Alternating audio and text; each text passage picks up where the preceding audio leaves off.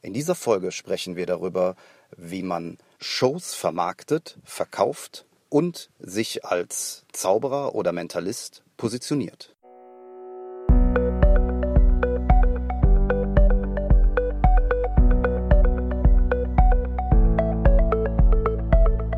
Willst du mehr Erfolg als Zauberkünstler haben? Bessere Shows? Mehr Buchungen?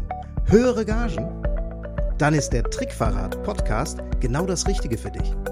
Albin Zinecker und Ingo Brehm von den Zaubertricksern verraten dir hier jede Menge Tipps und Tricks, wie du deine Zauberei erfolgreicher machst. Du findest uns im Internet unter www.trickverrat.de. Hallo und herzlich willkommen. Dies ist eine neue Folge von Trickverrat.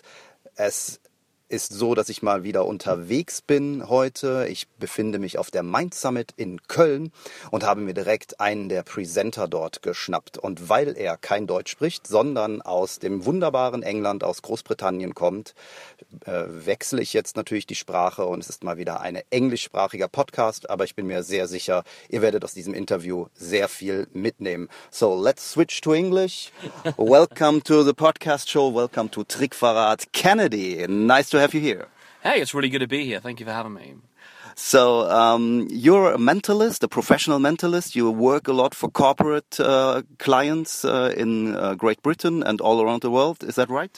Yeah. So I mainly spend time performing mentalism demonstrations, which are themed to company events, uh, mostly mostly in the UK, but sometimes a little further afield, maybe in Dubai, maybe in the US as well, but mostly in the UK. And that's the only job you're doing. You you live uh, from doing your shows. Yeah, so I the only way I pay to keep a house uh, that I live in and uh, and to buy you know clothes and eat and, and you know and, and treat my friends and family to things is, uh, is yeah it's performing yeah. and, and, it has been now like I think it's been 15 years when I you know now. Oh, so you started when you were 10. Yeah, yeah. Now I went full time professional when I was 18 years old okay. Uh, by accident. Somebody uh, saw me showing off in a bar one day trying to impress a girl, you know how it is, mm-hmm. and uh, and said, "Hey, we've got an event upstairs uh, in this function room, this private area. Uh, would you come and do something next week?" And I said yes. I woke up the next day with a hangover, thinking, oh, "Why did I say that? I don't have a show. I'm just an idiot." and so uh, I, uh, yeah, and I, and I went ahead and did that. So it was good fun.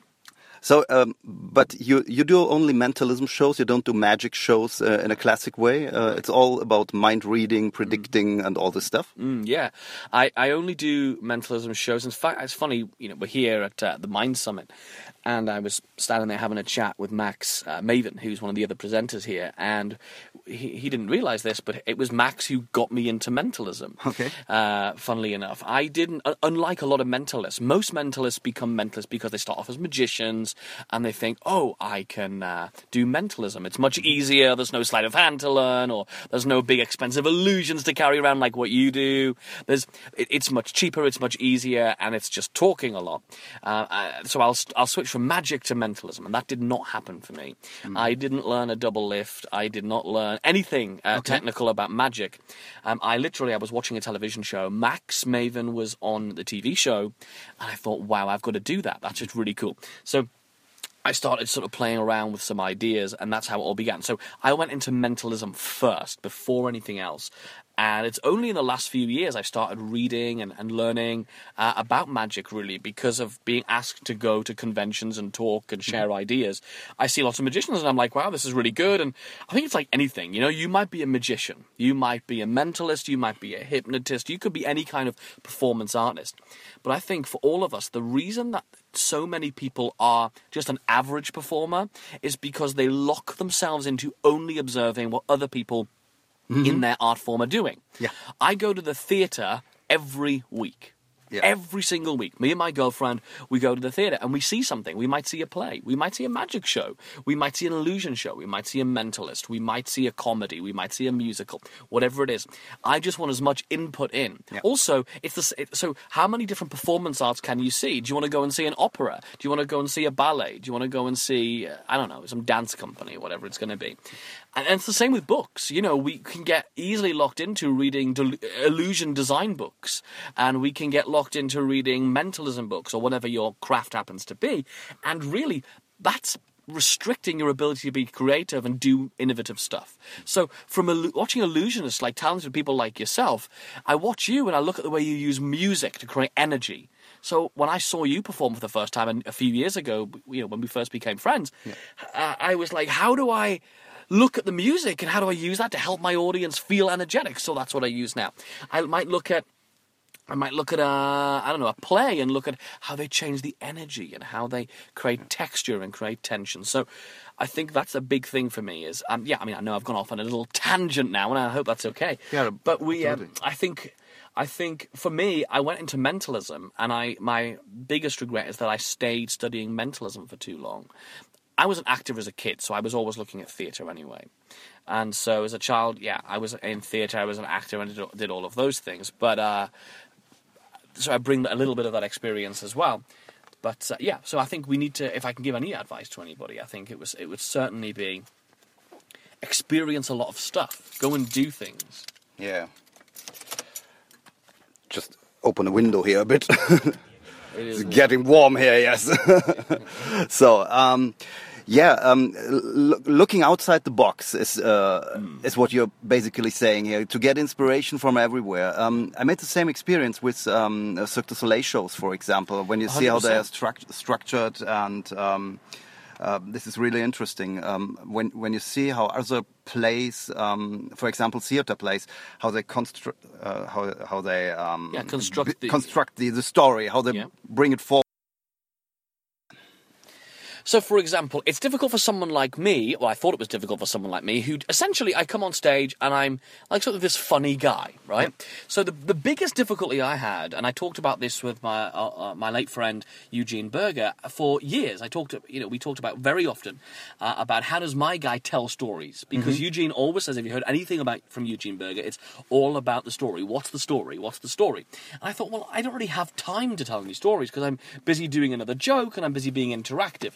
The problem is, unless you tell a story, the audience can't identify with what you do. For example, if you're just standing there like I don't know, like David Copperfield did in the in the eighties, and it's just with a fan blowing in his face, and he looks like this untouchable god.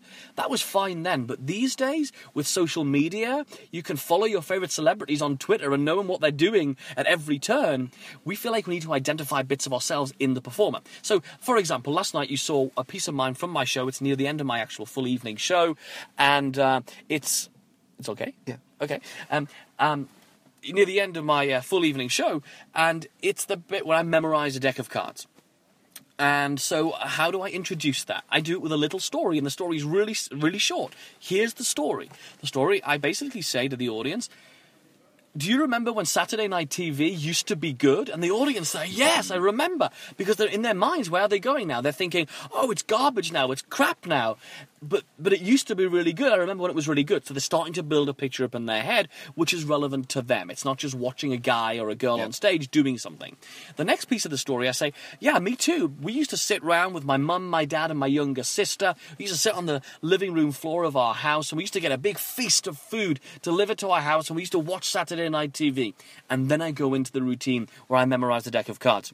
And, and still, while you're telling the, the story, I can see myself sitting down with my parents in our living room, so I can relate to that story. I suddenly realize Suddenly you realize We have there's a- something in common. We've got something in common. Oh, I'm like him too. Yeah. He's a human. I can identify Yeah. with him. So a story doesn't need to be a full long poem like Yeah. what you see Eugene do or lots of other storytelling magicians and performers doing. It could just be the context that basically the story for me and my character is just the element that allows the audience to hook in and see why this relates to them. That's all Mm. it is. So yeah, that's where I Uh, what Bob Fitch once uh, asked us the question, "Why are you uh, coming up on stage? Uh, what's what's the reason why you why you're coming up on stage? What's the reason why you do that trick?" Always asking, "What's the reason for doing this?" That goes in some way in the same direction, um, because you're um, you start thinking about why should I just do that trick? Because I just like it. Because it's uh, it fooled me, which is, uh, in my opinion, uh, the, worst. worst reason Yeah, to do a trick. or is it because it can create a picture in the mind of uh, of people in some way? Hmm. Um, I think with mentalism, it's uh, yeah, it's it's good and bad on both sides because uh, in some way you're restricted Yeah. in doing mentalism. Y- You don't have so many possibilities to surprise people. Okay. Because, as I yesterday uh, I said to you, in some way mentalism is predictable. Right, yeah, no, for sure. Uh, because uh, somebody knows uh, something what other uh, what the audience. Uh, And it's said. funny, you know, you're funny you talk about mentalism being predictable, and this is a problem I've had with mentalism because when I look at magicians, I'm so insanely jealous because you get to suddenly make it something. We think the girl's in the box and you're putting swords through her, but whoa, she's at the back of the auditorium and she's covered in glitter and she's Yeah. done a costume change and she's holding a tiger. Oh my goodness, it's amazing. Um, but mentalists don't tend to be able to do that. Yeah. But that's not true. I just think there's a lot of mentalists choose not to do that. Um, I don't want to do a plug for my own book, but I, I did a lot of work on that. And I took a lot of my favorite mentalism plots and ideas and figured out how do I add surprise to the end of it. And that's the theme of my book, Bairn. That's what it's about. It's about how do you take creative mentalism ideas, but then add an additional surprise, which we don't often get in mentalism. And that's what I'm often looking for in my mentalism. Not every routine, otherwise it's now not surprising anymore. If you do every, if every routine has a surprise, Yeah, then yeah. we're waiting for the surprise, and that's not surprising. Um, so we want to make sure that, well, for me, I want to make sure some of my routines have a surprise that we're not expecting, and some of them don't. Yeah, yeah. That's uh, It's possible. uh, that's basic story building. If you if you put one surprise after the other, it, it gets uh, boring too. Or just going, oh, what will the surprise be this time? An- another um, um, yeah another uh, book I read uh, recently was Story um, Okay. by uh, ah, I don't remember the name of the author. Okay. It's also written in it's uh, an English book normally, but it's uh, translated to German, Nice. and it's about um, uh, script writing. Okay. Yeah, it's a it's a book um, for students of script writing, Oh, very good. and um, you learn a lot about constructing a story and uh, when to um, how to play with emotions, and uh, that you have to bring one emotion to the other, and you have to find opposite ways to to create emotions, and from from fear you go to um, to a positive emotion, back to a negative emotion, and you have to load the emotions to to keep it interesting, to to load it up, yeah, more and more. And that's also um, very important, I think, when you when you tell your stories. And even if you don't, and that, that what was what was what you were saying um, in the beginning, it's not about a, a storytelling like uh, a fairy tale or No, something. yeah, I mean some magicians story do about that. I mean, life. yeah, Some magicians do great storytelling magic, and they Yeah. tell the story of this or the story of that, a nice tale, and they illustrate the story with magic. For me, that's not me. Yeah. You know, I, I'm more, I'm different to that. But there is- storytelling could also be what you um, uh, it could be the context. It could yeah. be why you're doing it. what, it what you did last night. It could be. It Yeah. could be. And- look at comedians. Comedian you, comedians use stories to thread their jokes together. Yes. Oh, on my way here, you never guess what happened on the way here today, and now they're into the story about all these ridiculous things that Yeah, happened. yeah, yeah. yeah. Okay, so we talked a little bit about uh, mentalism and how to um, transport it on stage. Um, I would be interested, while we are uh, to, to stick there a little bit, because I would be interested in the question: a full evening mentalism show. F- Done by one performer. Let let, uh, let um, don't talk about uh, shows with several performers. yeah. It's another problem. But um, that it is possible to do a good show um, um, proves Derren Brown.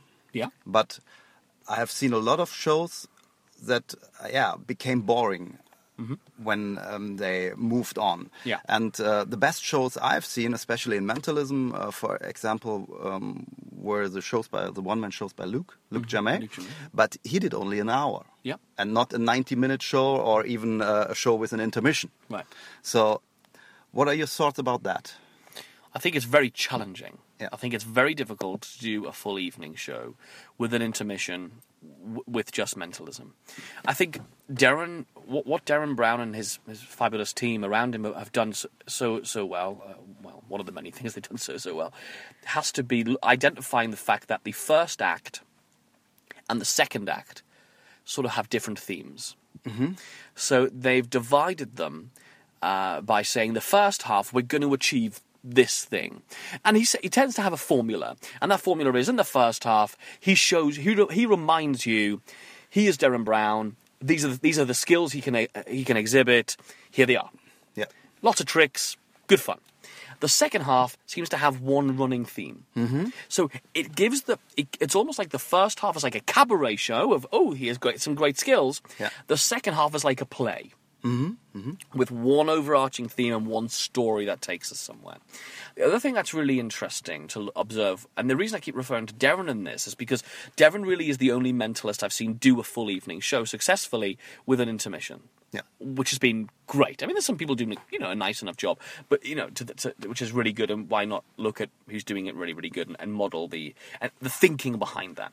The other thing they do is they tend to at the very end of the first half, before the intermission, is they will set something up which leads you into the second half. Mm-hmm. So the problem you have is at the end of the first half, people go to the intermission and they think well, he's done so much stuff.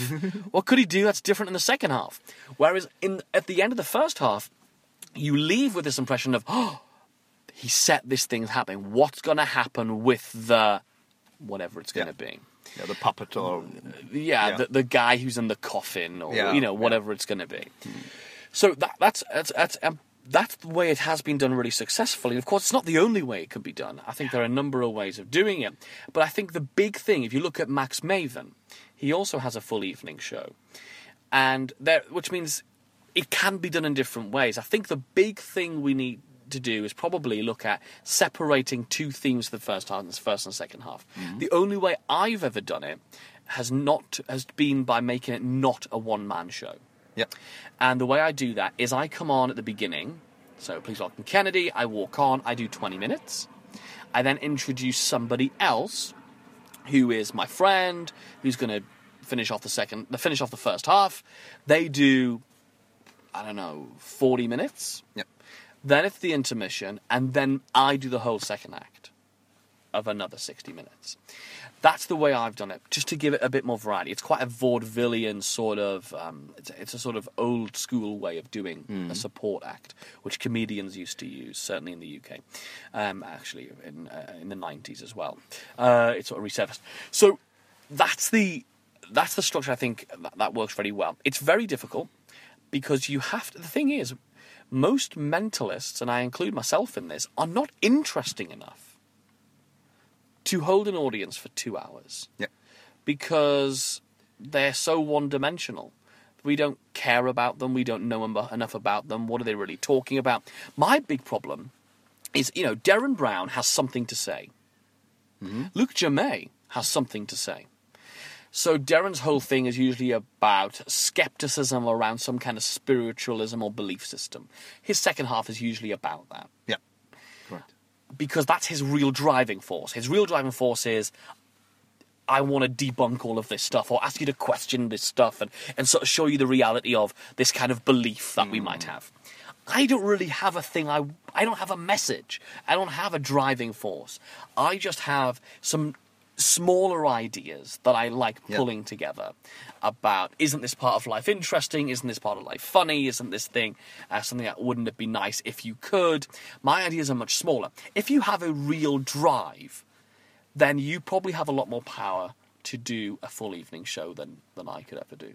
Yeah, I, I think um, to um, uh, to pick up the listeners um, out there who are not interested in doing a full evening show, but only a, a smaller show for private or corporate events. Yeah. Um, you could also adapt um, these ideas to a smaller show.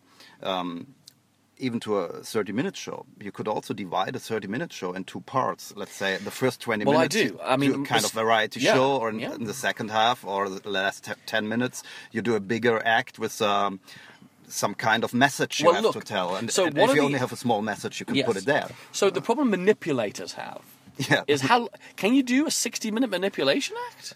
Difficult. Very difficult. Yeah. Because if you just do 60 minutes of pow, pow, pow, pow, it's appeared, it's appeared, it's appeared, it's vanished, it's appeared, it's vanished, Yeah. it's appeared, it's multiplied, it becomes very like, okay, and?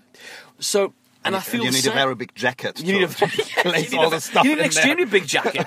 Uh, so, but what you can do as a mentalist, uh, I can only speak from my, my own perspective, is the way I structure my show is I do something kind of fast and funny at the beginning, and then I have what I call my meat. I have my longer main feature routine in the middle, Mm-hmm. and then I have a fast ending that brings it all together. Yeah. Uh, or not, or doesn't bring it all together. Usually, actually, it's just a, a fast-paced thing. And my structure is usually to do with pace rather than to do with impossibility. A lot of people, especially on magic forums and stuff, will say you have to grow the impossibility of your show. It has to start off maybe believable and then get more and more and more impossible and more impressive that way. I made other uh, experiences with that. Yes, Yeah, well, yeah. I'm the same. I don't believe that's true. Yeah. Um, and first of all, I don't believe we should go out and do something that's believable to begin with. And I've talked about this in a lot of lectures, and I'll tell you what my, my thinking is. A lot of people on magic forums, and you know, there's a great range of very smart amateurs and very really intelligent thinkers who sit in, uh, who sit who sit at home and are what we might call armchair mentalists and magicians, who are fabulous, and get, I get a lot of value out of those people and there are fewer um, p- full-time performers, but they still hang out on these forums. Uh, But there's a common piece of, I think, mythology passed down through generations and through these forums, which is you should come on and make it believable to begin with. So do, you know, like a magic square or something, because mm. you're demonstrating a believable skill, which is impressive, but it's not impossible. And then you get more and more impossible until you end on like a Q&A act, Yeah. which is like fantastically impossible. And I don't think that's right. And I'll, th- I'll tell you why I don't think it's right. I think it's brilliant if you are Derren Brown. Because we have to ask ourselves what is the audience thinking before we get on stage. Mm-hmm. So they're coming to see, let's say they're coming to see me, right? They're seeing Kennedy, the mind reader. Oh my goodness! So before they before I walk on stage, what are the questions my audience are asking? Can he really read my mind? Can he really read my mind? So can he do it? Yeah. Do will I like him? yeah.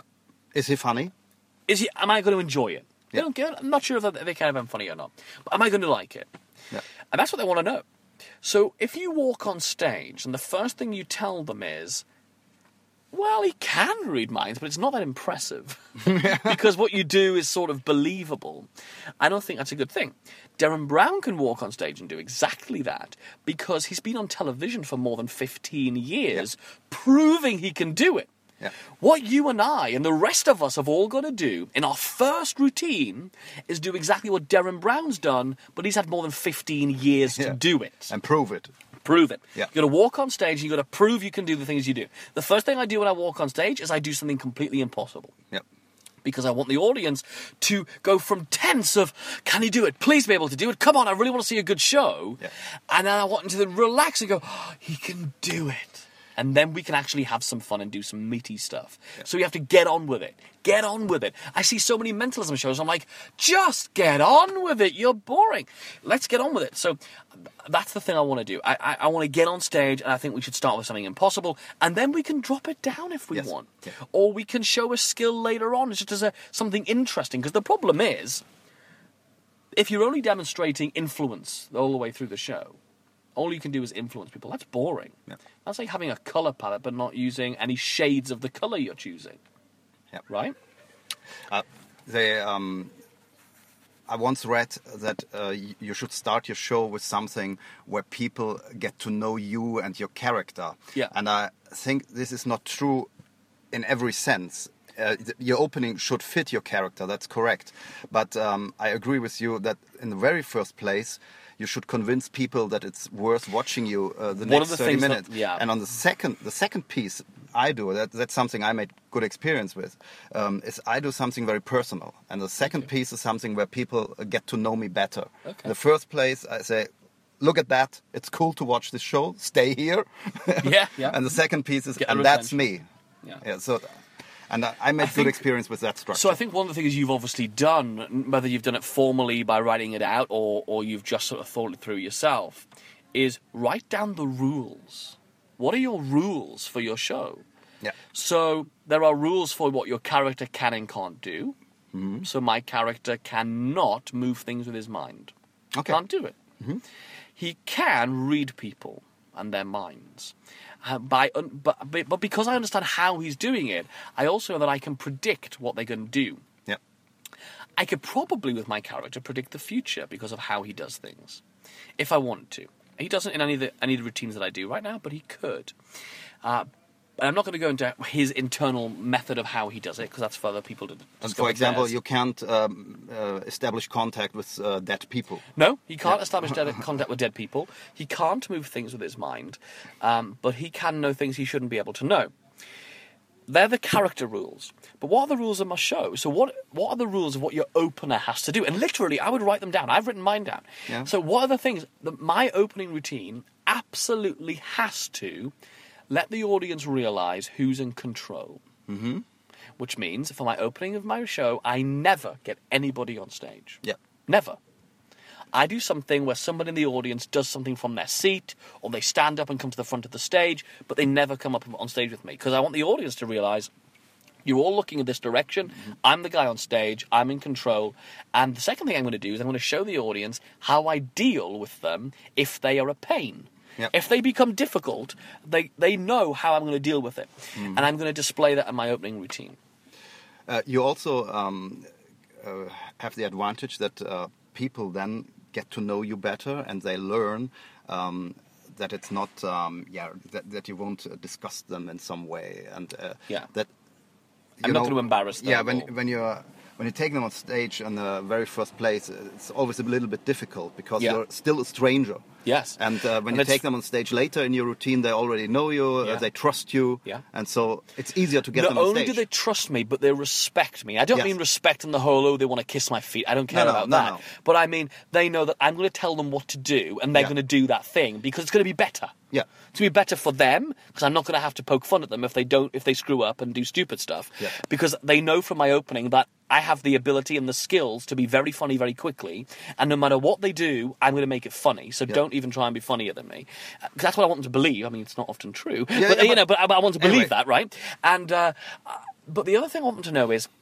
and I have a rule, and I, I will always remember this. I'm sure a lot of the listeners know my friend Ian Rowland, great magician and mentalist from the UK, great guy, really close friend of mine. And I did a show, and Ian came along. He came all the way up from London to Newcastle, and he said to me after the show, he said, "It's great, apart from this one bit." And as usual, Ian was right. I did a bit when I got somebody up on stage and I poke fun at them. Mm-hmm. The routine was sort of making the person look stupid, and that was a mistake. yeah, because they they were nice guys and they they didn't No. give you a reason about. No, for- not even this. that. Not Yeah, even that. yeah. The reason it's a mistake is because you want to encourage people to come on stage with you. Yeah. So if you make them look stupid when they come up on stage with you, the next person you want to get up's like, no, I don't want to get on stage with you. You're going to make me look stupid. Which is why I don't want any tension when I'm going to select somebody. So uh, there was an act. We'll not talk about who or when I saw it, but there's a guy who, when he selects audience members, um, he plays some really tense music as if it's scary to come on stage with him. That's wrong. That's Yeah. a mistake. Because what we don't, we, how many times have you said, "Oh, can you come on stage with me?" And people go, "Oh no, no, don't get me," because they've seen magicians or, or comedians get people up on stage and make them look stupid. I've often said it on stage outwardly, where I say, "Look, if you come up on stage with me, I will not poke fun at you. You will be my guest. Yeah. If you're still sat in the audience, I will." which means they feel safer to get on stage Yeah, with you than yeah. sit in the audience, which is the positive. Because when I say, "Do you want to come and join me on stage?" they're like, "Yes," because you'll not poke fun at me. So you want to make sure you're comp- you're always considering what you need people to do, and one of the things is you want them to be able to you want them to feel comfortable coming on stage with you. And how do you do that? Well, you treat them nicely when they're on stage. Um, you can learn a lot from Amazing Jonathan Oh, yeah. doing that, Right. Who is uh, an expert in uh, making fun uh, Of the audience. Of the audience, but uh, he treats the guy on stage. He treats very well in his full evening show um, in, in Vegas. He has, I think, it's one. Only one audience member he, he has on stage for 20 minutes or something. Wow. It's a really long time. Yeah. Uh, but this guy guy feels good Yes. while he, uh, he's making jokes on everybody else in the Everybody audience else, and yeah. very aggressive jokes. Yeah. And uh, I love the show, by the way. yeah, yeah, this is really cool. So um, maybe uh, we switch topics a little bit Sure, to uh, marketing. And now we Okay. Mm-hmm. talked about how to do the show, uh, but you are also an expert. Um, uh, at least uh, you um, uh, you you offer a lot of stuff to other to fellow mentalists and magicians, um, and you're an expert in, in selling and marketing. You also organize a, a convention around this topic. Yeah. uh, this year. So um, yeah. Let, let's uh, ask the ultimate question: How do we get more gigs? right, okay. So it's hey, it's it's a bit like if if getting more gigs was a, was a Facebook status, it would read "It's complicated." Uh, um, so, um, you know, I think the big thing is we have. There's a number of blocks to this, and that is the first one is you have to figure out what kind of gigs you want. And what kind of gigs you don't want, because the way you get gigs if you want to work theatres is one thing, and the way you get gigs if you want to work conferences is another thing, and the way you get gigs if you want to work children's parties is a very separate thing. You're talking about positioning yourself. I'm talking about understanding your market. Yeah. And it sounds like I'm talking about big things, and all you really want to know is how do I run better Facebook ads and get, you know, how do I do some things on the computer and have gigs fly out of the computer. The problem is, there's a lot of people selling you uh, marketing advice, not just to magicians, but in general, which teach you how to get to the top of Google, how to run ads, how to do this, how to do that. And all of those things are what are called tactics. They are the little tiny things you do. They're the mm-hmm. activities you do. The problem is the reason a lot of those pe- a lot of the a lot of those activities don't seem to work for people, and all those things do work. Yeah. They absolutely work, and I teach some of those things, but they only work if you know why you're doing them Yeah. and how they contribute to the big picture. It's like building blocks. If you have all the little individual blocks, and one of them's Facebook, and one of them's Twitter, and one of them's LinkedIn, and one of them's Google, and one of them's whatever, whatever, networking, and da da da da. If you don't know what kind of house you're building, how can you build the house? Yeah. You can't. Yeah. And so the first thing you absolutely have to know is, and also this will save you lots of money, because if you know you're doing stuff for schools, then you probably won't ad- you won't pay for an advert in the I don't know the big national newspaper for gardeners, mm-hmm. will you?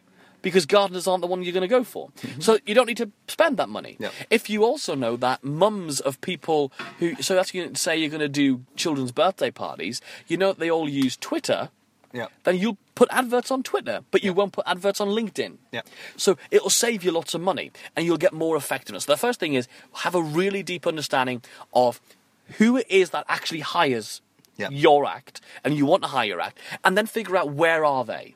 And then figure out what they need to hear, what you need to say, what are they looking for in order to get What is the problem? yeah, what's the problem? Or what's, you know, so the problem for conference organizers, I know very well, is they need a new entertainer every single mm-hmm. year because they don't hire, hire the same guy every year. Yes. They need something new every year. So the problem I'm solving is what the hell am I going to do each year? Mm-hmm. I'm solving that problem. Or if you do uh, illusion shows for uh, uh, product launches and you're launching new cars, well, what's the problem you're solving there? Your pro- the problem you're solving is our competitors do these amazing, big, lavish product launches. How are we going to make our product launch different? Or if you're doing little Johnny's birthday party uh, for his little birthday, he's seven years old, what's the problem you're solving? Well, how do I make little Johnny's birthday party better than all the other kids' birthdays so my little Johnny becomes the popular kid at school? That's the problem you're solving. So the problem you're solving is never you do better magic. Yeah. It's never that. Nobody That's cares just- if you're nobody doing card cares. tricks or coin tricks Nobody or cares. reminds. Yeah. Nobody cares. It's like uh, it's just the vehicle you use in order to solve a problem. Yeah. So, and a really easy way of solving that is with a little phrase. Here's a little phrase for you. A little, here's a little tactic for you. A little tool, and that is when you write something. So.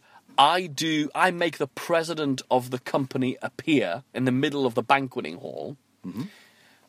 That's not that much of a benefit to them. No. So you can easily fix it. You just put the phrase after that. So you say, I can make the president of the company appear in the middle of the banqueting hall, which means that, which means that, those three words, which means that everybody in your company will have a higher appreciation for the value that you have on them. Or I can make your car appear in the middle of the showroom, which means that all of your stakeholders and customers will be talking about your new car for years. Yeah. Which means that is a really simple solution to getting all of that done. So, I mean, there's variations on Yeah. that phrase, but that's the basic idea behind it.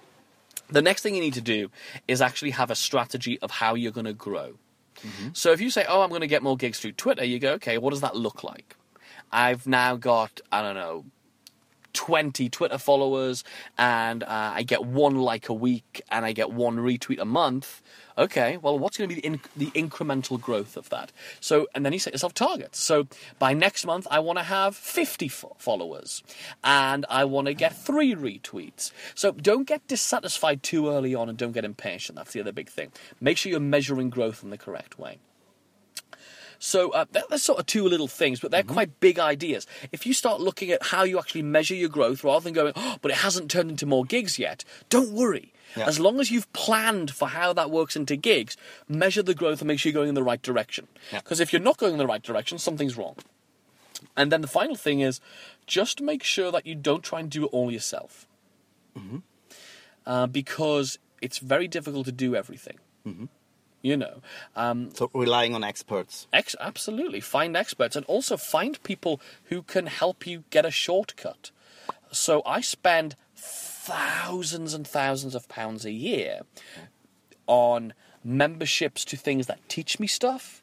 I spend thousands of pounds a year flying around the world to attend events where they're holding workshops or conferences, or spe- I go to online trainings, uh, which I pay hundreds of pounds for to go to online training courses, which which teach me a specific thing, because you've either got time or you've got money. I haven't got time. Yeah. So I pay rather than me spend years trying to figure out how Facebook works. I can try and do it on my own and cost myself lots of money in advertising, or I can spend a few thousand pounds with an expert who's really good at it, understand it all, come back and implement it and make it work straight away. Yeah. So um, that's what I would say. Find experts, cut corners, learn from other people who are already doing it, and make sure they are really doing it. You know, that's the other bit. Yeah. Um, is there a way that you would um, recommend for a beginner how to get the first gigs? Because uh, this is um, very often a question I'm asked. Um, I'm, I'm just starting out in magic. Uh, I have a little show here. Um, I, I did it uh, a few times for free for friends or uh, something, and I would like to get my first gigs. Um, so when you start very basic, not with a big uh, promotion material and all the stuff. Okay, so this is what I call showcasing. And this is the most valuable thing that you'll do as a beginner. And then you continue to do it. So whether you're whether you've been doing this for years, like yourself and many of our listeners, I know that you've been doing this for a number of years. You could you still do this. I still do this. Okay. And I've been doing this for 15 years, and I do very well. So I call it showcasing. What you do, the first part of showcasing is this identify your top 100. We have a file, me and my personal assistant Melanie, we have a file on Google Drive called the Top 100. And they are the names of the top 100 people I want to work for. okay? So for us, it's companies, because I do company Yeah. things. It might be, for you, it's, it's certain families, uh, or it's Yeah. uh, certain theatres, or certain conventions, whatever it might be. Yeah. Okay? So we've got a list of the top 100 companies I want to work for. How do you come up with that list? You need to make sure those companies fit into the profile of the kind of people you want to work for. Yeah. Because every company doesn't fit me. Yeah. So, for example, I work a lot with law firms, lawyers. I don't work very much in technology. Mm-hmm. So, I don't have any technology firms on my top 100. So, it's easy to go, oh, well, I'll just choose the biggest companies in the world. I want to have Microsoft and IBM and Apple. No, they're not on my list Okay. Mm-hmm. because they don't fit the kind of things that I want to do. I do a lot of stuff with car companies. I do a lot of innovative stuff with car launches and car and that kind of thing. So I have some car companies on that list. So for example, so you need to make your top 100 clients. Mm-hmm. Then you put on your own show and you invite people who you know are connected with those companies. You might not have a direct connection to that company. So you might want to work for Mercedes Benz. Right? Great Yep. company. Yeah. So you think, right, I don't know anybody at Mercedes, but I know a guy who knows a guy. Mm-hmm. Right? I'm like one degree separated, Yeah. or two degrees separated. And you start asking your friends, hey, who knows anybody? Drop an email to everybody, put a thing on Yeah. Twitter, put a thing on your Facebook. Does anybody know anybody who works for Mercedes Benz, for example? Yeah, I know a guy. Okay. I'm putting on a show. It's on this date. It's at this place. Mm-hmm. It's free. It you we'll put some drinks on when you arrive, a little bit of nibblesy food when you arrive, and I'll do a show Yeah. because it's a showcase. I want to bring them in, and you want to create people who are fans. Yeah. You want people to basically become your salespeople. Yeah. You want people to go out and go, oh, they, you want them to go to an event, and at the end of the event, go to the organisers and say, this was good, but I just saw this guy last night. He made, he did this incredible stuff. Here's his business card. You've got to have him next year. Yeah. You want to create a team of people, hundreds, if not thousands, of people who are talking about you. So you get them all to come along to this event. You get them to follow you on Twitter and like you on Facebook and get their email addresses, and then you nurture the relationship long term. That's what I would do. It's, it's a great advice because um, uh, let me explain it a little bit to the beginners out there. Um, this is something you can scale. Yeah. Uh, as much as you as you want, you can start very small in your very own neighborhood, if you like, and uh, sell to families or um, birthday parties. Let's give you an example Yeah. of how to do it for birthday parties because Yeah. it seems easy for what I've just done. Yeah. Right? So, uh, let's say I wanted to do things for children's birthday parties. Bear in mind, I've never done a children's birthday party, so this is going to be speaking in general terms. Okay, so I apologise to you experts out there uh, who are so brave doing children's birthday parties. I'm, I think you're the most gifted entertainers in the world. Yeah. um, it's scary. So if I want to do children's birthday parties, I would put on a show in a local school hall because that fits. Yes. The venue has to fit. And you're going to say, okay, we're going to hire the school hall. You put your show up and you contact, you put flyers through all the doors of the local families and say, there's a magician coming to town. He's got this great show. It's free for you to come along. It's on this Saturday. What do the parents think? They think, oh, free babysitter. That's what they think. Yeah. For an hour, I've got I've got child. No, I can sit at the back and have a chat with all the other mums and dads. My kid's going to be entertained, Yeah. and then what happens at the end? You Yeah. give them all a little goodie bag. Yeah. They get a little bag with gifts in, and what are those gifts? They've got your name, your website, your phone number all over them. Yeah. So they all go, and there's a voucher. If you book within the next month, you get five euros off. Whatever. 10, 10 pounds off, twenty dollars off, whatever you want to do.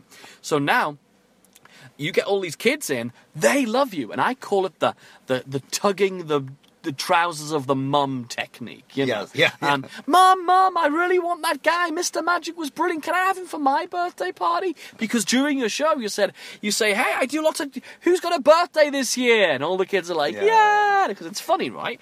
Okay, well, you know, I do lots of ch- I do lots of boys and girls birthday parties, just like yours. Would you like me at your birthday party? Yeah, I'll show you what I do. And then you do the show. At the end of the show, what happens? He goes back to his mum and dad and says, "I want Mr. Magic for my birthday party." Can mum and dad say no to their little darling? Of course they can't. Yeah. So you get them to become fans. And it's Yeah. simple. What is it going to cost you for a school hall? Maybe nothing. Yes, yeah. And uh, if you want to have it larger, just substitute the words of Kennedy um, where he says, Mom and Dad, uh, substitute this to CEO, and the child is uh, the assistant of the CEO, and you got it for a bigger company. And you can get these venues for free because the venues often want to showcase their venue. Yeah. So you find a local, uh, I don't know, hotel if you're doing the, the, the corporate stuff, right? And you find a local hotel. This is exactly what I do. We're currently doing it right now, actually. Mel's working Monday to Friday on this. And we find hotels in certain areas of the country and say, hey, do you want to show the local companies in your area your facility and what you can offer them for their conferences? Yes. Why don't we work together? I'll come and do my show. I want all those people to see my show. You want all those people to see your venue Yeah. and your food. Let's put on a showcase night. Great. And now it's cost you nothing. You invite your contacts, they invite their contacts, you end up with a great audience of brand new people to book you. That's what I, that's what you should do. It's really great. Okay, I think there were a lot of advice on a performance basis and also on a, for for people who want to sell and uh, work uh, and get money for their shows. Um, first of all, thank you very much for answering all those questions. That's welcome. really great. And uh, I know you also want to offer uh, something to our listeners. Yeah, so I've put something together for you, and uh, I think you'll really, really like this. So I've put together some notes on uh, three strategies you can use to get a gig in the next seven days. To get a paid show in the next seven days. And I want to, I, I don't want to explain it now. Um, I've, I've written it all up for you, and I think I think you'll really enjoy it. So if you just go to mentalunderground.com forward slash secret, okay, mentalunderground.com forward slash secret, you'll be able to just grab that download about the three different ways you could book another show in the next seven days. The only thing I'm going to ask you to do in return for that is contact me back once you've downloaded it, email me back and tell me how you got the show. Tell me you got the show. It's all I want in return. All right. I think this is a great offer. Thank you for that. And we will put it into the show notes also so that people can just click there and find the way to mentalunderground.com. Dot, not C-O-U-K, it's dot .com. mentalunderground.com forward slash secret. Mm-hmm. And uh, yes, you out there, you should click the link. And uh, I'm also interested uh, in your results. Mm-hmm. So um, if you drop the email to Kennedy, um, we're happy if you uh, put us uh, into CC.